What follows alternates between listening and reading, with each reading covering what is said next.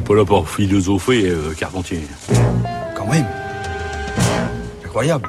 Bonjour Géraldine. Bonjour Adèle, bonjour à toutes et à tous. Heureusement que vous êtes là pour nous rappeler qu'il n'y a pas que le, le, gore dans la vie, mais il y a aussi l'amour et la Saint-Valentin aujourd'hui. Exactement, je veux vous parler d'amour aujourd'hui. Alors oui, vous pourrez m'objecter que la Saint-Valentin, ça n'a rien à voir avec l'amour, que c'est une fête commerciale et que les sentiments, eux, ne se monnaient pas. Mais non.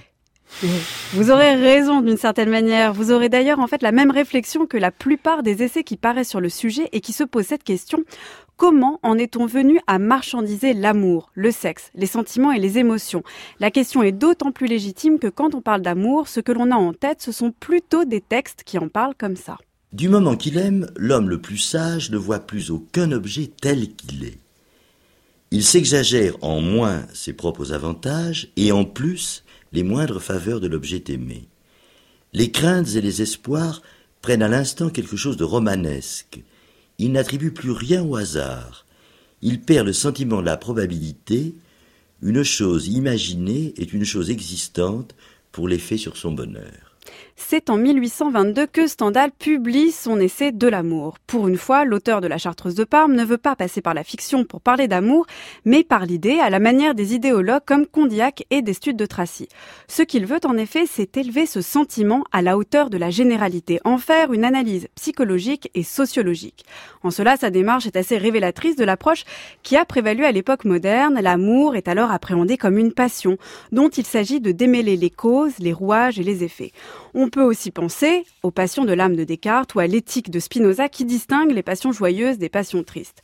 Là est l'essentiel, analyser l'amour comme une passion, d'une part comme l'objet qui affecte le sujet et comme l'état passif d'autre part dans lequel se trouve le sujet transi. Mais les choses étaient bien différentes avant, pour les antiques. L'amour s'analysait alors sur le mode de l'essence. Qu'est-ce que l'amour? D'où vient-il? Est-il d'essence divine ou humaine? Est-il un vice ou une vertu? Ou encore, comment le distinguer de la sexualité, de l'amitié et du bonheur? Moins romantique comme approche, l'amour n'en restait pas moins une disposition de l'âme dont il s'agissait de faire bon usage. Et enfin, Loin de là, il y a l'amour aujourd'hui. À lire les essais actuels, ni vertu ni passion, il serait devenu une valeur, et pas n'importe laquelle, une valeur marchande. Ça y est, nous y sommes. Après des années de recherche, nous avons enfin trouvé la solution pour passer une Saint-Valentin parfaite. Nous avons révolutionné l'art de boire à deux. Voici la Valentine's Cup. Deux pailles pour partager votre boisson et un peu plus. En exclusivité jusqu'au 14 février. Bonne Saint-Valentin chez Burger King. Bonne Saint-Valentin chez Burger King. Alors comment en est-on arrivé là? Comment l'amour est-il arrivé là à être utilisé pour vendre du coca et des burgers? Et comment en est-il arrivé à être symbolisé par le partage d'un gobelet à deux pailles? Pourquoi pas après tout? Eh Bien c'est la question qui anime l'essai du philosophe américain Michael Sandel, Ce que l'argent ne saurait acheter, paru en français en 2014 au Seuil. L'amour est certes soumis aux lois du marché, mais le devrait-il? N'est-il pas une valeur inquantifiable? N'est-il pas une sphère incompatible avec le capitalisme? La thèse de Sandel est morale. L'amour doit être selon lui préservé des logiques marchandes. Mais on peut invoquer à l'inverse l'éthique minimale du philosophe ruvénogien.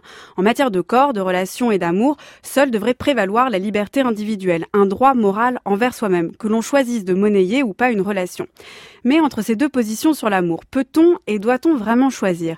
Est-on totalement libre quand il s'agit d'amour et peut-on complètement protéger l'amour des logiques actuelles?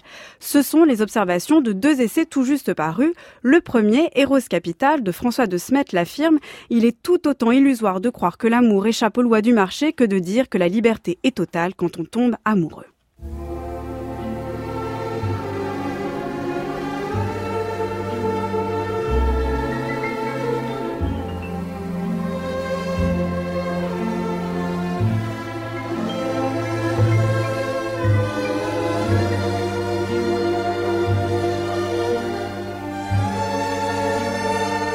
Le deuxième essai est un ouvrage collectif paru sous la direction d'Eva Illouz. Avec son titre Les marchandises émotionnelles, il dit bien sa thèse.